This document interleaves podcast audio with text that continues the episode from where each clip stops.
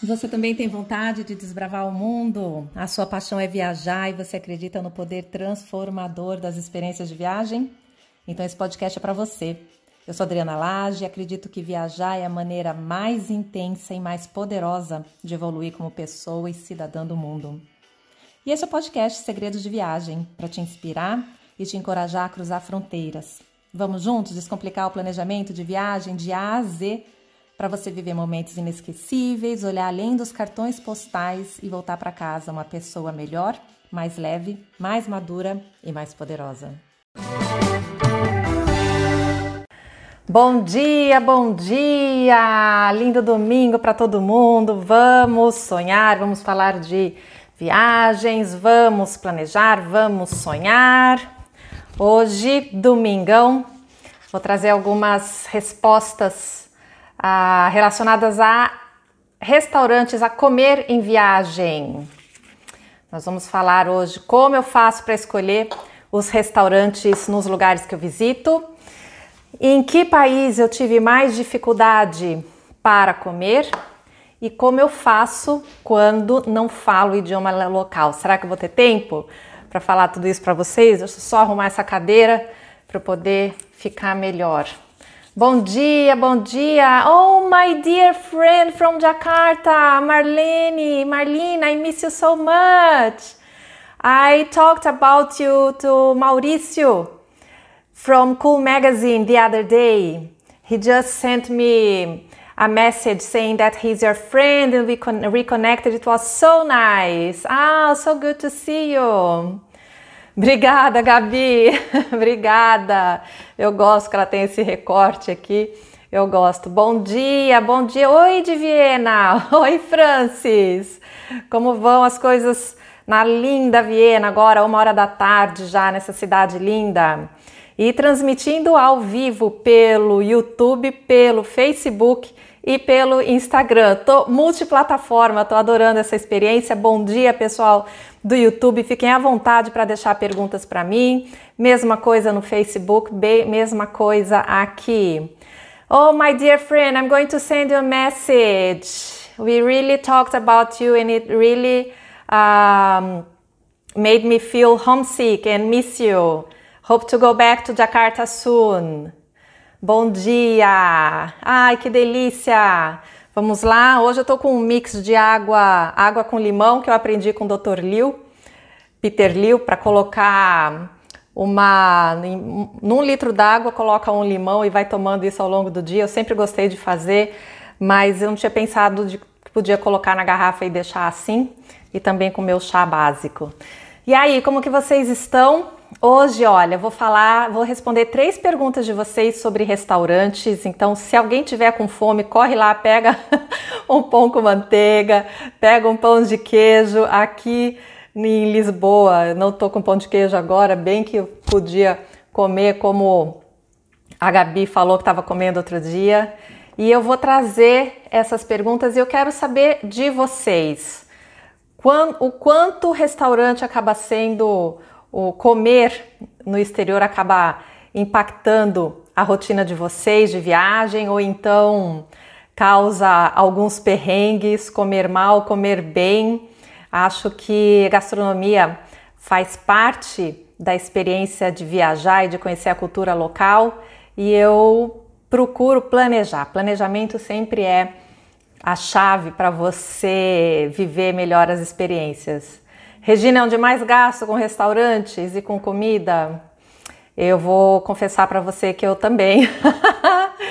eu vou até olhar os meus gastos da planilha que eu fiz. Eu já contei para vocês que quando eu fiz o sabático, eu montei uma planilha super elaborada, gastos separados por atrações, refeições, compras, transporte.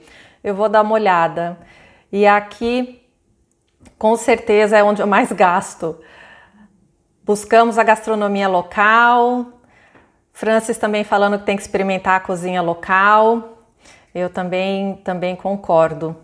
E às vezes a gente tem aquele, aquela ideia de que a comida local é uma coisa, depois a gente vai ver a variedade que tem e de cada região como isso muda e também como a gastronomia conta a história e os costumes locais.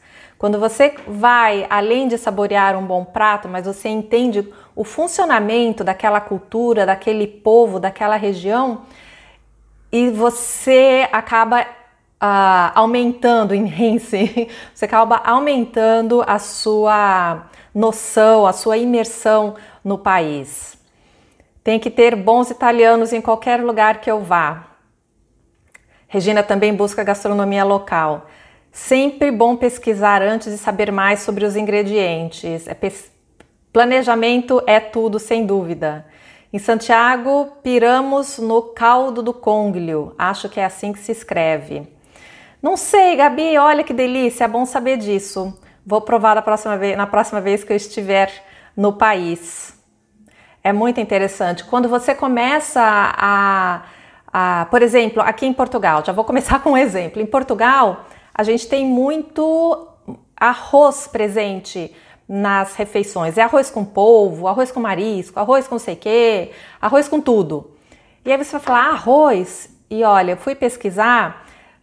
Portugal é um super produtor de arroz em várias regiões de deltas, deltas aquelas regiões mais mais úmidas, meio pantanosas junto aos rios, tem muita, muita plantação de arroz e aqui perto de Lisboa, você cruza o rio, vai ali para a região de Comporta, tem arrozal. Outro dia eu fui num hotel, na verdade eu fui só conhecer o, o restaurante do hotel que fica de frente para um arrozal e eu super lembrei de Bali.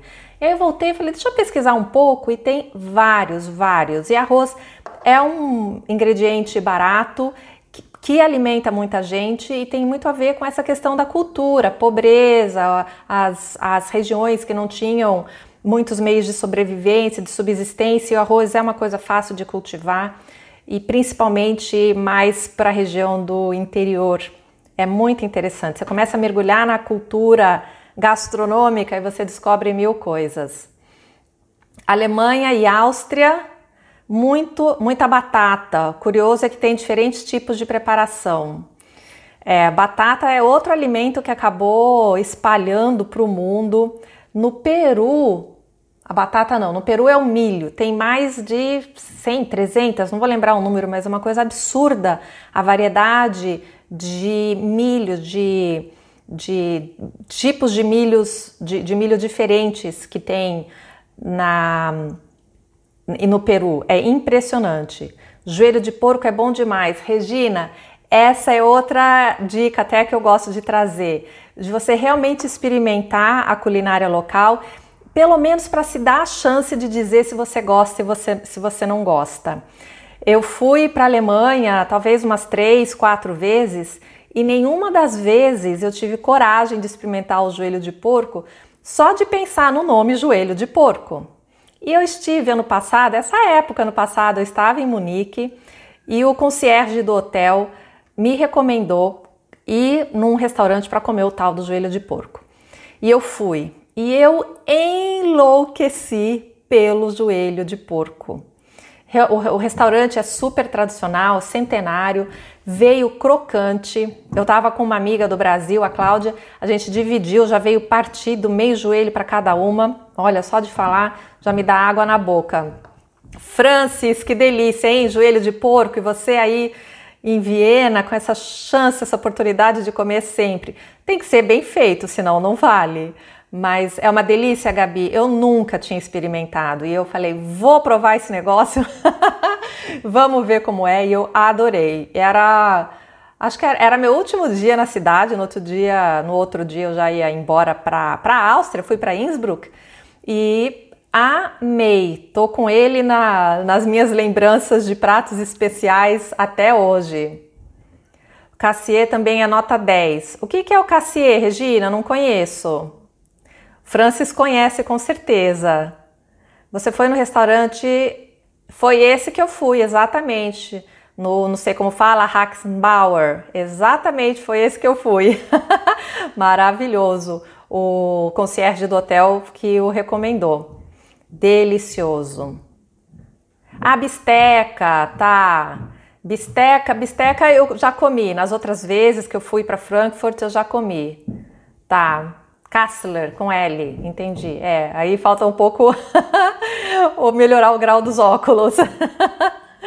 comi, comi. E, e, outra coisa que eu não como, não como em qualquer lugar e eu como lá na, na Alemanha é o tal do chucrute, o sauerkraut. Porque no Brasil eu nunca gostei, experimentei uma, duas vezes, mas eu experimentei lá no. Eu estava em Frankfurt e comi. Comi o, o sauerkraut com as linguiças, as salsichas deles e amei, sempre pedia. As salsichas que no Brasil não é muito comum, é, eles têm muito as salsichas. Aqui em Portugal também tem, eles fazem, aí tem uma história interessante que depois eu até vou trazer para vocês sobre alheira, farinheira, tem umas lendas ao redor disso, é muito interessante. Ah, eu também, eu provo tudo: salsicha, fruta recheada com queijo. Fruta recheada com queijo, que delícia isso! Meu Deus do céu! Olha, vou contar para vocês, comer é bom, bom demais. Salsicha recheada, é, é muito bom. Eu adoro experimentar. Eu confesso que as pessoas perguntam: ah, tá. Até falei outro dia Falei, vou até, ah, eu vou ver se eu pego uma foto dessa ou esse vídeo para colocar no Instagram. Porque quando ah, você vai para a Ásia, por exemplo, e tem aqueles montes de insetos, barata, escorpião, grilo, povo come e aí acha que tem proteína, ah, não tem gosto de nada, é só uma casquinha. Pessoal, quero ver, quero ver quem vai ter coragem agora de comer inseto em viagem. Quero ver. e então eu falo que eu não, eu não como tudo, de tudo. Tem algumas coisas que eu não gosto. Não, não é que nem que eu não gosto, é que eu não quero nem experimentar. Essas coisas de cérebro de macaco, é, sei lá, os insetos Ovo lá na, na Finlândia não, oh meu Deus, tá, é, Filipinas, nas Filipinas tem o tal do ovo que vem com o embrião dentro, que você come, aí você morde, tem aquele negócio croque-croque faz. Não, essas coisas eu tô fora. Mas receitas diferentes, modos de fazer diferentes de comidas, eu adoro. Carnes eu experimento. Eu fui para a Austrália, comi carne de canguru. Eu fui para o Canadá, comi carne de bisão. Fui para o Pantanal, comi carne de jacaré. Essas coisas eu como, as carnes de caça eu como. Mas tem essas outras coisas eu tô fora. Eu comi, mas não queria saber o nome. Rena não comi ainda. Rena ainda não. Rena você comeu onde? Lá na Noruega, Finlândia, na Escandinávia? Os doces, lugares que não tem nenhuma plantação de cacau, faz cada doce maravilhoso, tipo Suíça, Bélgica, Áustria. É. Na Bélgica, ali em Bruges, é uma perdição você. Eu comprei caixas, caixas não, eles vêm em saquinhos de meio quilo, 300 gramas. Eu e minha mãe, quando fomos para Bruges, fizemos a festa com os chocolates por lá. E o suíço, sem dúvida. Inseto nunca comerei, tô fora também. Hashtag zero inseto. Ah. Aí você vai no McDonald's, como é que é? Eu acho engraçado como uma pessoa diz que tem medo de passar mal com comida diferente aí vai no McDonald's. é. Mas tem muita. As pessoas que estão acostumadas a comer junk food, Essas, é, McDonald's não faz mal. Qual que é o segredo do McDonald's? O McDonald's é um lugar de comfort food. As pessoas sabem o que vão encontrar lá e é uma comida rápida. Esse é o, é o grande segredo do McDonald's.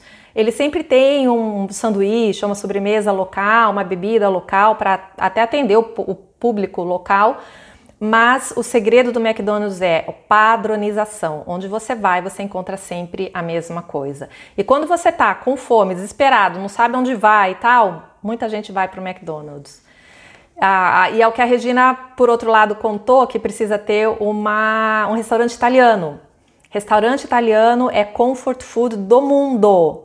Onde quer que a gente vá, se a gente está cansado de comer uma comida local, a gente vai no italiano. Geralmente comer um macarrão, porque é a, é a comida que mais se popularizou no mundo inteiro.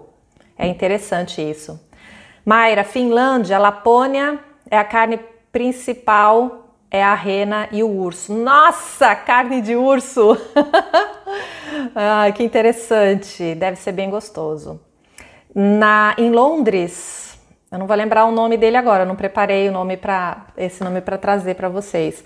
Mas tem um restaurante, ah, será que é o Chaka, Chaka Zulu? Eu nem sei se ele está aberto ainda, mas tem um restaurante que chama, se eu não me engano, chama Chaka Zulu que tem carne de caça e toda a decoração dele é maravilhosa, é super interessante. Deixa eu abrir um parênteses aqui para falar sobre carnes de caça. Existem carnes de caça que os restaurantes que servem carne de, de caça, eles têm por princípio trazer caças de animais que podem ser caçados, que não estão em risco de extinção, não estão em áreas protegidas, geralmente são animais até criados para isso, e dependendo da, da cultura local, justamente para evitar uma, um desequilíbrio na natureza, esses animais são abatidos, porque eles são de uso comum nesses, nesses destinos. Acho que é importante a gente diferenciar e saber quando você não vai comer uma carne de leão, você não vai comer uma carne de rinoceronte, mas carne de rena. O urso eu não sei dizer, mas provavelmente é uma, é uma iguaria consumida no local e um consumo baixo para poder manter esse equilíbrio da natureza. Por isso que é sempre importante a gente olhar isso. No, na Austrália, na época que eu fui, o, eles diziam que tanto o canguru quanto o koala são dois animais que se multiplicam muito rápido e que, se não tiver um controle, eles desequilibram o ecossistema. É bem interessante. Ano passado eu fui para uma finca na Espanha que me fez olhar por outro ponto de vista a questão da caça. É uma finca que seis meses é voltada para a caça de perdizes e de, eu não sei, veados, provavelmente veados, mas eles são criados ali para que tenha esse equilíbrio do, do, do ecossistema e tem regulamentação e tudo para isso. E eles agora estão desenvolvendo os outros seis meses quando, do, do, turismo, quando não tem esse período de caça. E eu achei super interessante esse, esse ponto de vista. É lógico, tem que expandir mais conhecimento para saber até onde está tá influenciando ou não está influenciando no ecossistema, mas você olhar por esse outro ponto de vista de que, sendo de um lugar que é o animal endêmico da região, que não está sob risco de extinção, não é, não está em área preservada, que é proibido, eu, eu como, eu acho que faz parte de experimentar a, a cultura local e também de mover a, a economia local, porque tem muita coisa atrás, atrás, muitas pessoas envolvidas nisso. Né? Lógico que a gente não pode comer uma girafa, talvez, ou rinoceronte, hipopótamo, esses animais que estão em extinção.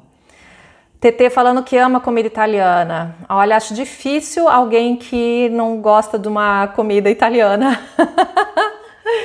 Porque mesmo a comida italiana, ela tem as suas variações e pelo menos tem muita gente que não gosta de massa, mas aí sempre tem uma carne, um peixe, alguma coisa diferente para comer. Acho interessante. Um, e aí vocês, vocês lembram? Quem, quem aí já passou mal com alguma refeição?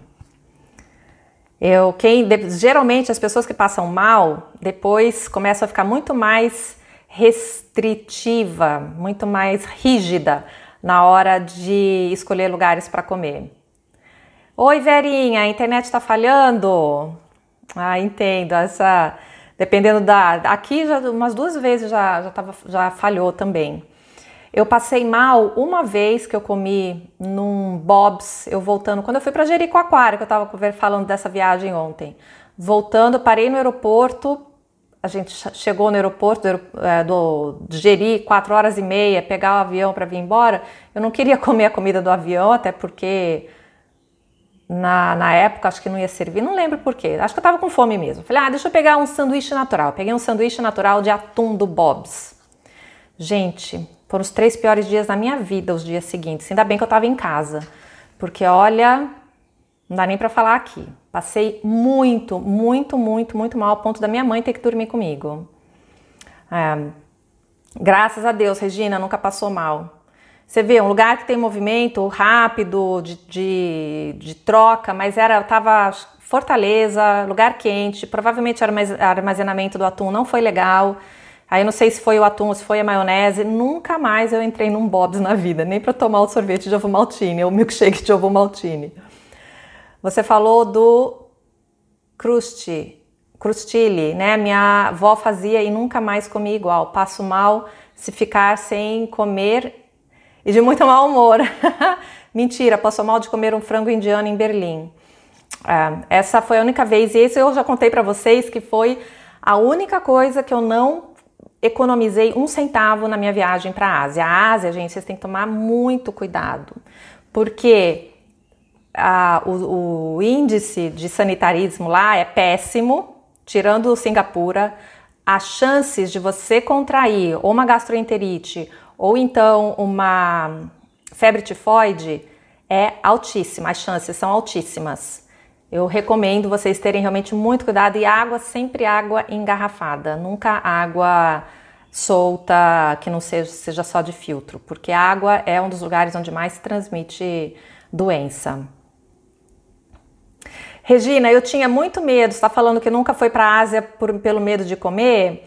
Eu era a minha maior preocupação comida. Mas lá o que tem de restaurante italiano e, as, e os próprios restaurantes locais sempre tem no cardápio um menu básico italiano que vem carbonara, espaguete e mais um que eu já não lembro. Gera, carbonara, espaguete, ah, espaguete, espaguete a bolonhesa.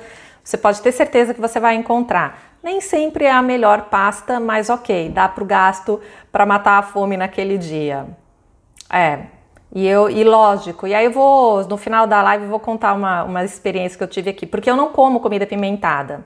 Eu acho que comida pimentada tira muito o sabor dos ingredientes, do, da, da composição dos alimentos que você está comendo. E então era uma das minhas preocupações, porque na Ásia tudo é muito, muito apimentado realmente, de nossa, de fazer chorar. Mas vamos lá, deixa eu responder a primeira pergunta de vocês. Como eu faço para escolher os restaurantes nos lugares que eu visito? E aí eu quero que vocês deixem aqui também para mim. Como vocês fazem para escolher os restaurantes? Regina está falando que o marido não come peixe. Hum, é, restaurante italiano tem tudo quanto é lugar. E café. Se, se, não tem um restaurante italiano próximo, tem um café.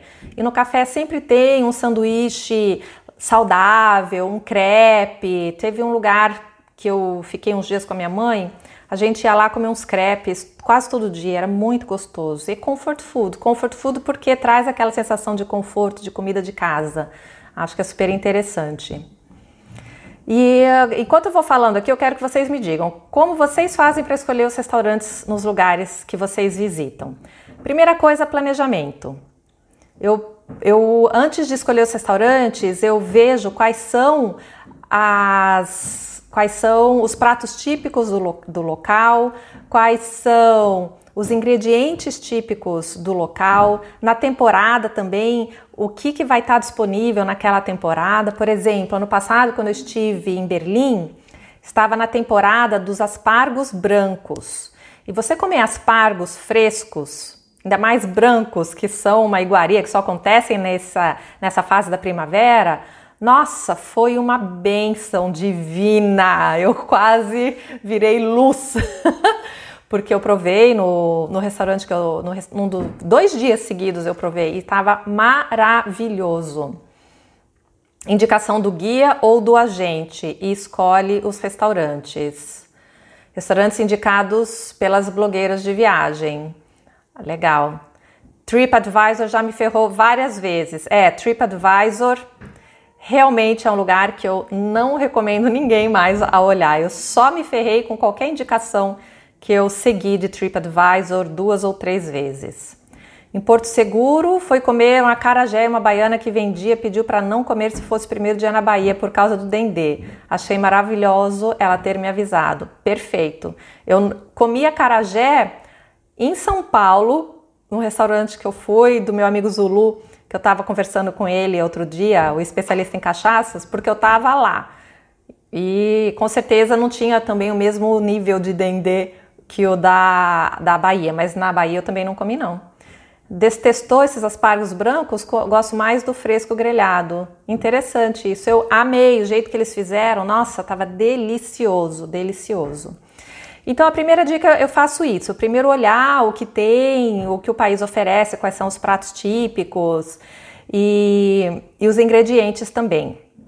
Aí eu faço isso. Às vezes eu olho em algum blog local. Eu gosto muito de olhar o Time Out Time Out, quando você vai para as grandes cidades, geralmente tem uma revista Time Out, que eles são especialistas em gastronomia, mas eles também trazem, passaram a trazer algumas dicas de turismo. E eles sempre dão dicas de restaurantes super legais.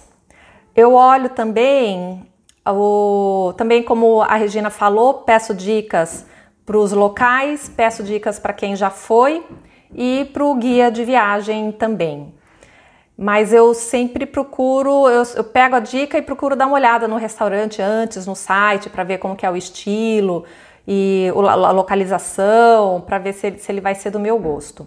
Outra dica que eu dou, gente, pedir dica para o concierge. O concierge do hotel tá sempre lá no balcão. Se o seu hotel não tem um concierge, ele tem a, a recepcionista ou o recepcionista e eles vão poder te dar indicações muito legais, ou de lugares próximos para você comer perto do hotel, ou então uma, aquela dica. E você vale pedir, ai, que lugar você vai, ou que você gosta de recomendar para os clientes, para os hóspedes que não são tão turísticos, porque aí você acaba tendo um olhar também do local.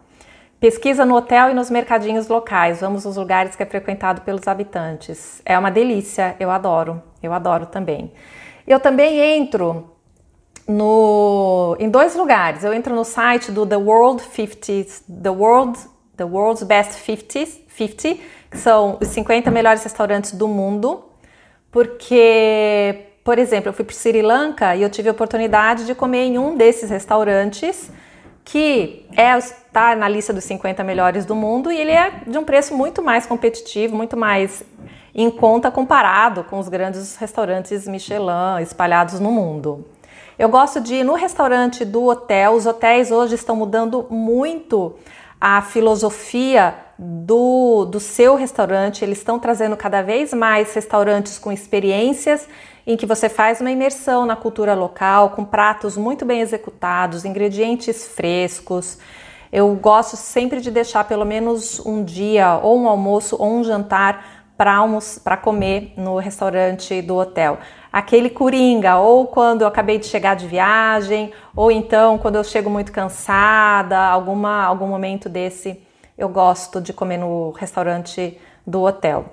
Por exemplo, eu sempre falo para vocês, os, os hotéis do Mandarim Oriental, os restaurantes deles são incríveis. Mesmo que você não esteja hospedado no Mandarim Oriental, vale a pena você experimentar um dos restaurantes, porque sempre a arquitetura é maravilhosa, o serviço é impecável, a comida então é uma viagem na gastronomia daquele país em que a gastronomia está representada, é maravilhoso. É, também a Regina também curte conhecer o restaurante do hotel pelo menos uma vez. Eu acho super legal. E lógico eu acabo olhando, pelo menos para ver uh, o que tem de disponível ali na lista dos restaurantes Michelin. E aí eu vejo se dá para incluir um ou se não, se deixa para depois. E o restaurante Michelin, muitas vezes você precisa de muitos meses de antecedência para olhar. E eu tenho, eu tenho visto, porque quando você pesquisa um deles também, você consegue ver outras opções que tem que podem não ser tão especiais quanto o do Michelin. E aí, falando de, de lugares para pesquisar, eu, eu tenho um lugar que eu olho, esses outros dois, de aplicativo de restaurantes. Os outros dois eu ainda não, ainda não olhei, ainda não tive tempo para fazer isso. Que são The Fork, o garfo, Zomato e Open Table. Aqui em Portugal eu gosto de usar o The Fork, não para fazer a reserva através dele. Ele até dá desconto, se você pesquisar com antecedência, você, você marcar com antecedência, você consegue pegar uns restaurantes legais com descontos. Mas eu gosto de olhar uh, quais são as indicações deles, porque eles têm uma parte de dicas de insider, uma coisa assim. E também para ver qual é o menu do restaurante, a localização. É, ele é um booking de restaurantes. Eu gosto muito de usar o The Fork para pesquisa, mas eu confesso para vocês que eu não uso o The Fork para agendamento. Ele, você consegue fazer a reserva através desses aplicativos, o The Fork, o Zomato e o OpenTable são só três exemplos de vários que existem. Eles também, se você faz a reserva através deles, você consegue acumular pontos para usar depois numa refeição free e eles também oferecem descontos em alguns restaurantes, em alguns dias da semana, vale a pena. Eu, na verdade, nem vi se, se tem no Brasil, deve ter também, mas eu acho que vale a pena dar uma olhada quando você estiver viajando. Ai, muita sede nesse momento.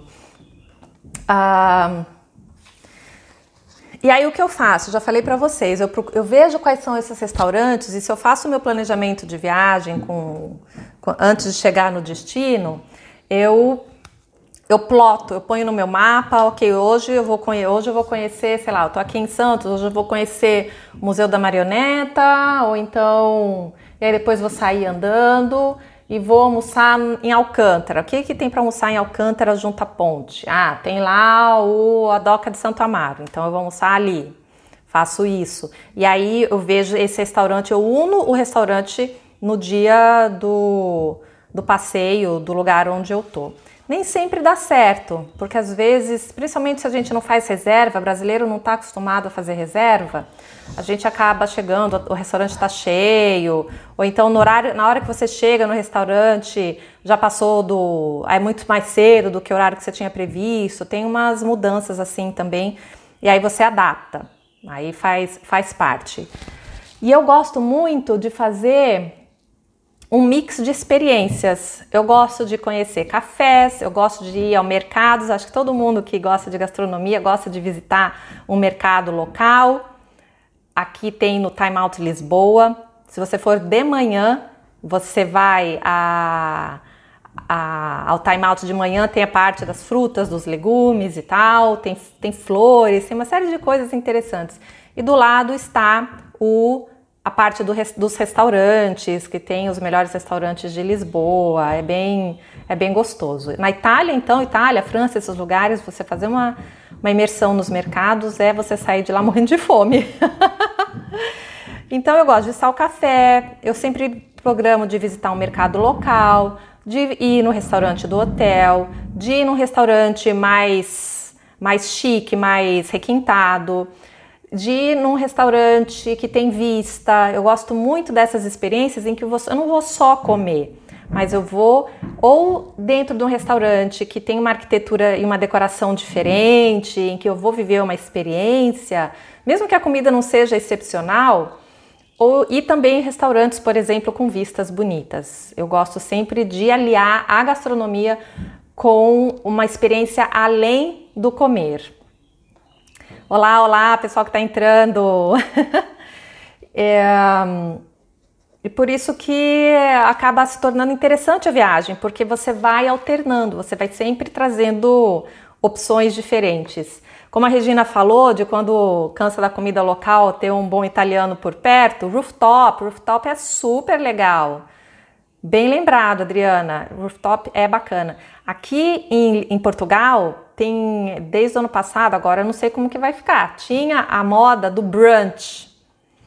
Em todos, final de semana, todos os restaurantes de hotel, mas de não hotel também, cheios de brunches deliciosos. Aquela perdição para a gente comer sem fim. Eu não sei como que vai ficar isso agora. Vamos ver. Uma novidade aí para a gente ver de, de mudanças. E eu ia falar mais uma coisa que me fugiu agora. Daqui a pouco Daqui a pouco eu lembro. E também acho que abre margem para a gente ousar. Ousar no sentido de que, ah, você está andando, você até tinha alguma coisa planejada, mas você olhou, tem um café bacana aqui, deu vontade de sentar, tomar um café, descansar a perna, ou então, nossa, olha que restaurante bacana, vou ficar aqui. Eu acho que cabe também uma janela para o inusitado, para o diferente. Eu gosto também de deixar esses espaços. Bom dia, bom dia! E aí, em que países eu tive mais dificuldade para comer? Bom, acho que eu falei tudo, desse como eu faço para escolher os restaurantes nos lugares que eu visito, e aí eu acabo alternando. Eu acabo alternando refeições mais baratas com refeições mais caras para eu poder ter essa oportunidade de viver essas experiências diferentes. Como quando eu viajo de carro com a minha mãe, eu ou com a companhia que eu tiver, é muito comum a gente passar em supermercados e sempre comprar uma coisinha ou outra para fazer um lanche, comprar, sei lá, umas castanhas. Eu gosto muito de comer banana, então misturar uma banana com uma castanha. Antes a gente comprava aquela, aquela viagem que eu falei para vocês, que a gente comprou crepe, comprou Nutella, pão, pão não, é baquete também, mas presunto e queijo, e aí fazia os sanduíches. A gente fazia isso também na estrada às vezes, principalmente quando a gente queria andar mais rápido para não parar na estrada, porque era só realmente um, um momento de deslocamento de um lugar, de uma cidade para outra. Mas também é gostoso você parar na estrada, ter um, achar um cantinho para comer, que seja na beira da estrada, dos vilarejos, quando você anda pelas estradas vicinais. Eu acho gostoso fazer isso também. Eu já não, não vou lembrar o que eu tinha alguma coisa mais para falar disso. Mas aí outra pergunta: em que países eu tive mais dificuldade para comer? Bares e petiscos. Gabi, nem fale. Nem fale nos bares e petiscos na Espanha. Você fazer é, é moda, faz parte do roteiro turístico na Espanha. Você fazer o bar hopping. Na Alemanha também. Na Viena, não sei dizer mas na Alemanha você faz bar hopping. É, mesmo os, os locais fazem isso. Eles vão três, quatro bares trocando, trocando, trocando. Na, Ita na Bolonha, em Bolonha, na Itália, eles também fazem. Porque no happy hour, muitos desses bares, eles oferecem, se você bebe um, um, uma cerveja ou um, uma taça de vinho, eles trazem um aperitivo de graça. Se você está dentro do... Quanto mais perto do centro turístico você estiver, mais baratinho é esse petisco e mais caro eles cobram. Quanto mais você se afasta do grande centrinho, do principal centrinho uh, turístico, do coração do centrinho, você tem mais, uh, happy hours mais baratos e petiscos mais variados e mais gostosos. Eu fiz alguns e eu amei, amei, amei. Espanha é tudo de bom. Tapear, é isso mesmo, vamos sair para tapear. em Portugal não tem, não tem muito isso. Aqui ainda não, eles não têm ainda muito uma moda de, de vida noturna. Eu, eu acredito, isso é um pensamento meu, que por, ter, por Portugal ser um país de custo de vida muito baixo, salários muito baixos, e agora eles estão começando, estavam, né? Espero que continue, começando a ressurgir eles não têm esse hábito de sair para comer à noite ou de festar à noite, sempre é muito em casa, porque no meu pensamento eles não tinham dinheiro sobrando para fazer essas extravagâncias que a gente faz. Um, em Portugal há a cultura de se comer bem como na Espanha. Cultura de bar. Não, acabei de falar, né? É, não, demorou para chegar a sua resposta, a sua pergunta. Não tem. A vida noturna aqui, no geral, ela é bem morta. Eu fiquei impressionada quando eu fui para Madrid, 10 horas da noite, a cidade fervendo. Você sai 10 horas da noite aqui, a cidade não está fervendo. Onde eu moro, que é o bairro de Santos, que fica entre Cais do Sodré, onde está o Time Out Lisboa, e Alcântara, a ponte, famosa de 25 de abril, é, um, é uma região de muitas embaixadas. Então, tem várias tascas Tascas são os restaurantes, são os bistrôs da França, são as cantinas da Itália, restaurantes pequenininhos com as mesas juntinhas, que agora não, não vão poder ser mais juntinhas, com preços de menus de almoço super baratos, em torno de 7 euros. E você sempre vê o, o povo super vestido, engravatado nesses lugares. E no final da tarde existe já uma movimentaçãozinha de alguns desses restaurantes ou bares que são pequenos oferecerem um happy hour e as pessoas ficam em pé na calçada proseando, batendo papo e até, mas não vai até muito tarde não. E isso é mais aos finais de semana também. Eu não vejo eles fazendo isso dia de semana. É. Bom, aí vamos lá. Ah, ixi, não vai dar tempo de responder as três perguntas. Vamos ver. Em quais países eu tive mais dificuldade para comer? Uh, os países mais exóticos, não vou mais falar essa palavra, os países mais diferentes da minha cultura. países que têm comida muito apimentada e países que têm um, talvez um prato que seja muito, muito, muito original do que eu estou acostumada a comer. No Sri Lanka, eu comi toda hora, por onde você vai, eles querem te oferecer o uh, curry de frango. Além de ser bem apimentado, é com arroz.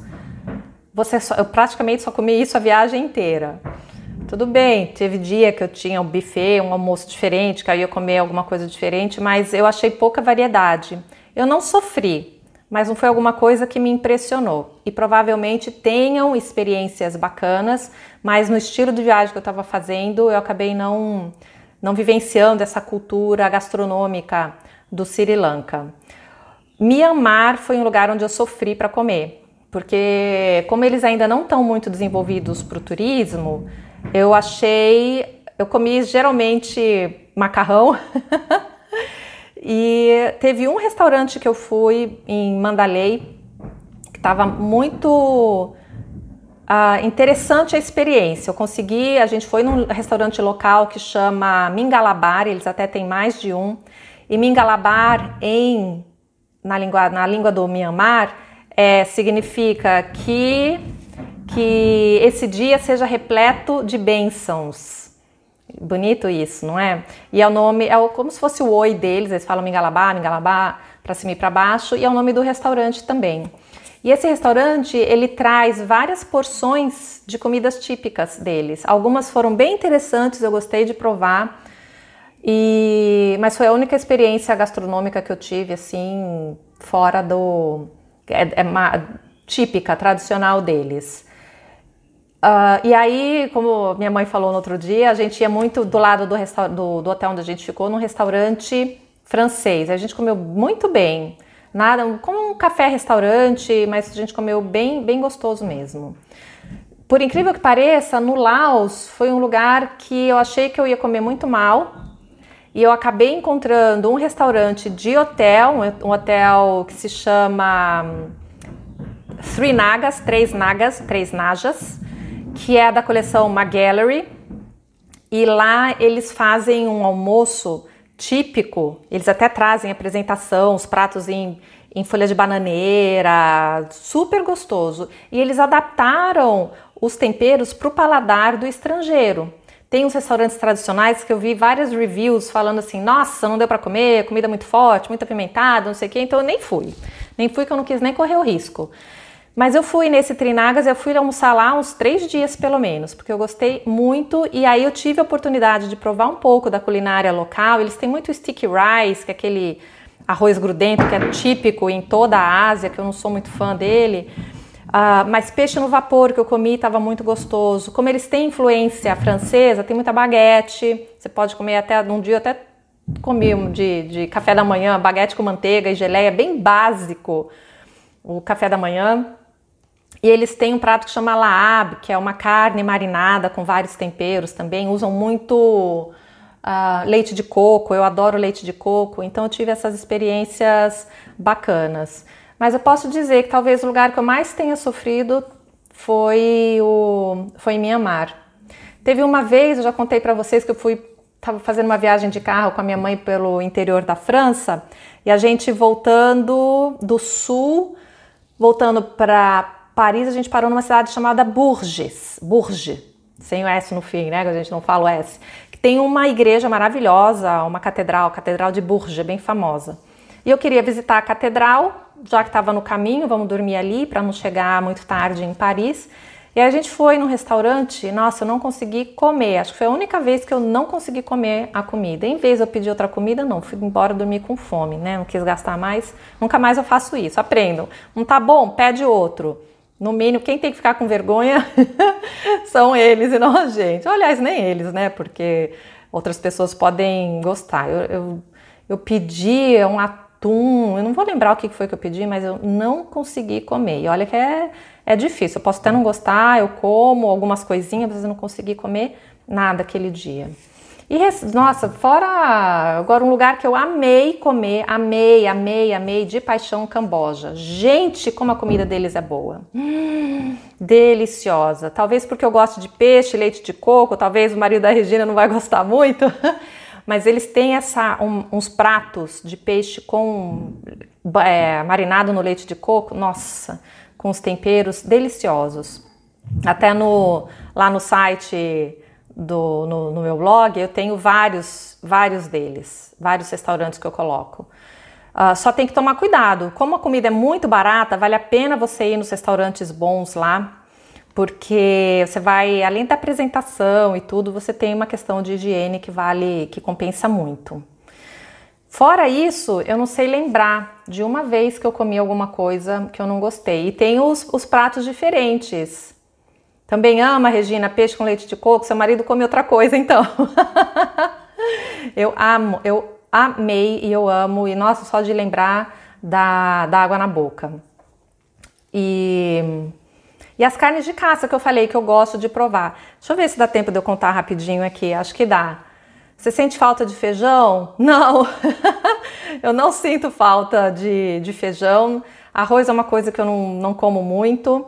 Até tem feijão aqui, eles têm uma versão em Portugal, eu não sei como se chama, mas é uma versão de, de feijão é, com arroz. Eles cozinham, colocam arroz ali depois que eles fazem o feijão.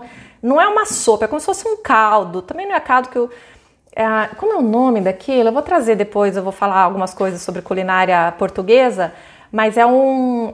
É, vem como se fosse uma sopa, um, muito feijão com arroz dentro, como se fosse. Parece até uma feijoada nossa, prima, prima distante. E e é muito gostoso isso, mas eu não sinto falta, eu não sinto falta de arroz, de feijão. É lógico, se eu estou no Brasil eu quero comer, se tem algum lugar assim, mas eu sinto falta de carne. Eu sou uma, eu sou carnívora. Nem na, na casa, Regina, eu também não faço em casa. Peixe com arroz de coco na Colômbia é uma delícia. TT também. E arroz de coco ah, em Cuba. Cuba também. Eu não fui para Cuba, mas eu, eu lembro que eu comi um arroz de coco em Miami, em Miami tem um, um, bairro, não vou lembrar o nome, que é um bairro cubano. Nossa, eu entrei, acho que até se chama Versailles, se não me engano, um restaurante que se chama Versailles, que é bem tradicional em Miami, e lá eu comi um arroz de coco maravilhoso, com, com folha de louro e tal, foi bem, bem gostoso. A louca da carne, pois é, hashtag low carb, né, Rê? Eu me dei muito bem com a dieta low carb por causa disso, porque eu sempre fui carnívora, adoro comer carne, então não tenho problema com isso. Sabe de onde o cearense da Praia do Futuro tirou a ideia do caranguejo no leite de coco? É, pode ser. Vai adaptando, né, Gustavo? Nossa, tudo que faz com leite de coco tem no cardápio, é isso que eu vou pedir. Eu amo, amo de paixão. Deixa eu ver se dá tempo de falar aqui. Eu fico controlando a hora porque eu não quero sair correndo para me despedir de vocês. Eu vou dar uma dica de como que eu faço. Agora é muito mais fácil do que antigamente, confesso para vocês. De como eu faço quando eu não falo o idioma local. Isso acontece muito, principalmente quando você viaja para o interior dos países. Se você está num país estrangeiro, mas que é turístico, provavelmente eles têm o cardápio em vários idiomas se é um lugar muito frequentado por brasileiros, eles até têm alguns cardápio em português. Agora isso tudo vai mudar, que a gente não vai ter mais cardápio físico, vai ser tudo ou via WhatsApp, QR Code, board no, na, na parede, quadro na parede ou no aplicativo. Mas antes eu costumava pesquisar o nome de algumas palavras chaves de algumas coisas que eu queria comer e levava. E o que eu digo sempre que o grande segredo para você ter um garçom que presta atenção em você, que, te, que tem paciência com você, é falar, é chegar assim, me desculpa, primeiro um sorriso, me desculpa, eu não falo seu idioma, você pode me ajudar? Pronto. Se aprender a falar isso no idioma deles, você já ganha a pessoa, porque a pessoa tá vendo, você cria uma empatia com, com o garçom. E eu sempre gosto de perguntar o nome dos garçons.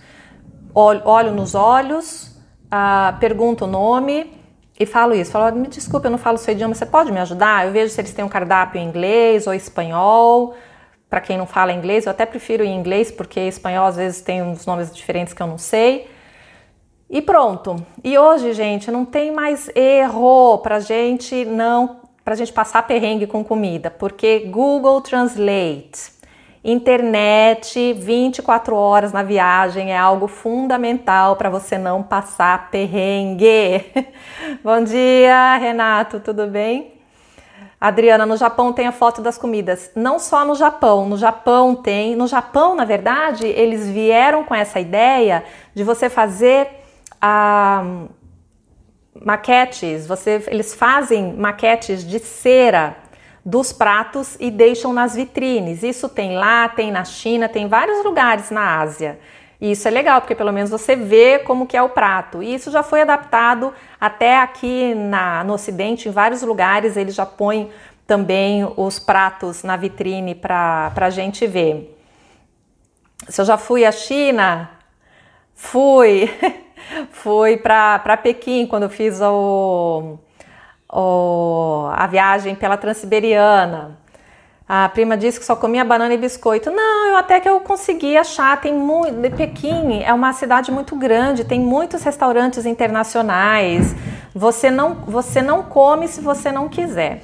Tem muitos restaurantes no locais? Tem, mas sempre tem um restaurante italiano, sempre tem um café que faz um sanduíche, uma massa para você comer e dá para sobreviver. E a comida chinesa sempre também tem algum prato que é que é gostoso. Aqui em Portugal, eu quem quiser experimentar, a comida chinesa que a gente conhece de de como que é o nome do China in Box não tem nada a ver com o que é a comida chinesa mesmo. Eles têm, lógico, os pratos da população no geral, que são aquelas sopas, aqueles, aqueles pratos sem, sem sal, sem, sem gosto, sem nada, mas eles têm pratos elaborados com muitos temperos e com muito sabor, que são incríveis. Outro, já fui umas duas, três vezes no restaurante The Old House aqui, nossa, só de falar já me dá água na boca aqui em Portugal, na, no Parque das Nações, e é delicioso, delicioso.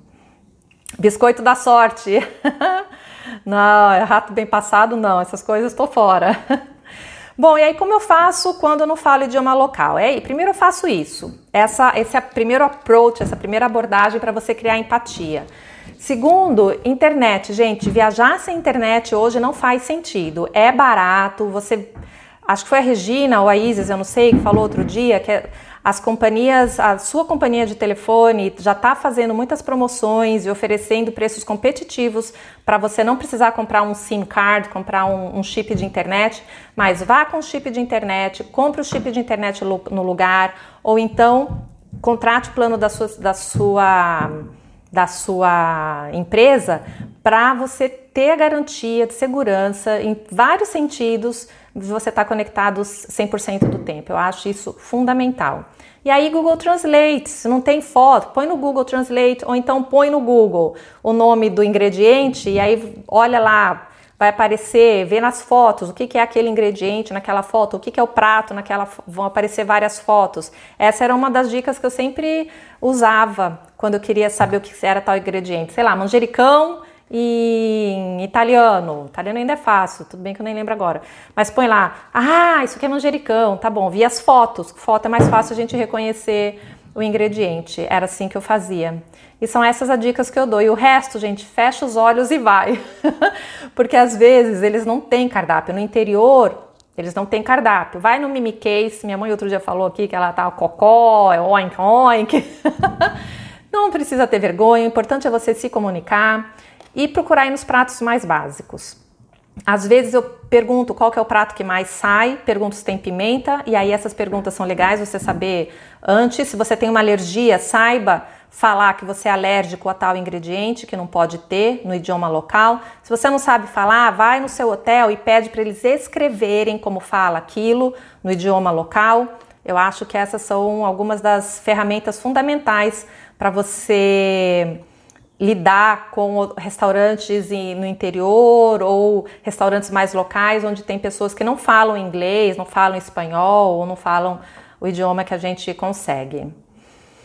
O pacote mundo bem barato, entendi. Interessante isso. É, isso aí é uma coisa mais nova. Eu saí do Brasil em 2016, não, não, ainda era caro. Sempre teve a ideia de que os pratos iam sair correndo na China. Olha, às vezes saem. Você sabe que piscou, eles estão matando para comer. 1,4 bilhão de gente no mundo, é muita gente, não é? É. Bom, e é isso. Se vocês têm mais alguma dica, tô olhando a hora aqui, mais alguma dica de como como vocês fazem quando vocês não falam o idioma local? Consegui falar as três coisas que eu queria trazer para vocês hoje. E se, eu gosto sempre de perguntar o que, que eles recomendam, qual é o prato da casa, porque às vezes bacalhau, eu gosto muito de comer bacalhau aqui, você já sabe, né? Bacalhau e polvo. Mas ah, se eles têm um prato, bacalhau à moda da casa, eu falo, o que, que é isso? E aí eu peço esse à moda da casa, porque eu sei que eu provavelmente eu só vou comer ali, o, o alagareiro como em qualquer lugar. E aí eu só vou melhorar a minha meu nível de exigência em relação ao que é um bom bacalhau ou polvo a lagareiro. Renato já provou uns dois ou três aqui, né? Ele vinha, vinha para cá, agora não vem mais. Vinha para cá, fui, já levei o tive o prazer de levar o Renato para comer um bacalhau. Bom, e é isso, gente. Eu vou vou amanhã, essa é a semana Estou terminando de preparar qual vai ser, qual vão ser as pautas das nossas lives essa semana. Espero que vocês tenham gostado. Se vocês tiverem uma dúvida, fiquem à vontade de deixar para mim, a perguntar, mandar no direct ou deixar no, no post mesmo, que eu vou trazendo essas, essas perguntas, essas respostas para vocês. Tá uma delícia, eu tô adorando conversar esse nosso momento de tomar café, tomar chá juntos. Vou deixar uma surpresa para vocês, uma, alguma coisa surpresa para vocês lá no, no Telegram Segredos de Viagem. E vou ver qual post, não deu tempo de eu, pense, de, eu, de eu ver isso hoje, qual post que eu vou deixar lá no Insta, tá bom? Beijo, aproveitem o domingo de vocês, obrigada pela companhia, adoro essa energia e essa participação de vocês. E eu volto amanhã às 8 e 8 com mais um Café com Adri, combinado? Beijo para todo mundo. Amanhã eu vou sair, amanhã é segunda, amanhã eu vou sair, vou dar uma volta na cidade, vou trazer para vocês como vai ser essa experiência de sair. Bom domingo, obrigada, gente, obrigada pela participação.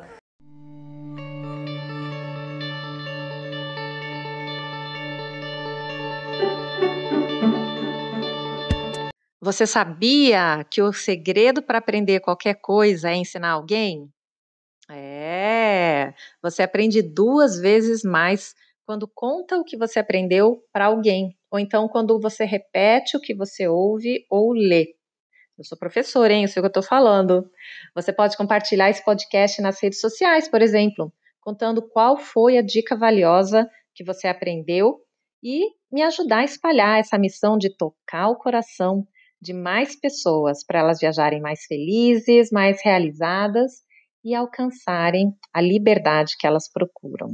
Ó, oh, se lembra de me marcar com a hashtag AdrilagemInspira para eu poder ver o teu post e te agradecer no Facebook, no Instagram ou então no Twitter, tá bom? Um beijo e excelentes viagens!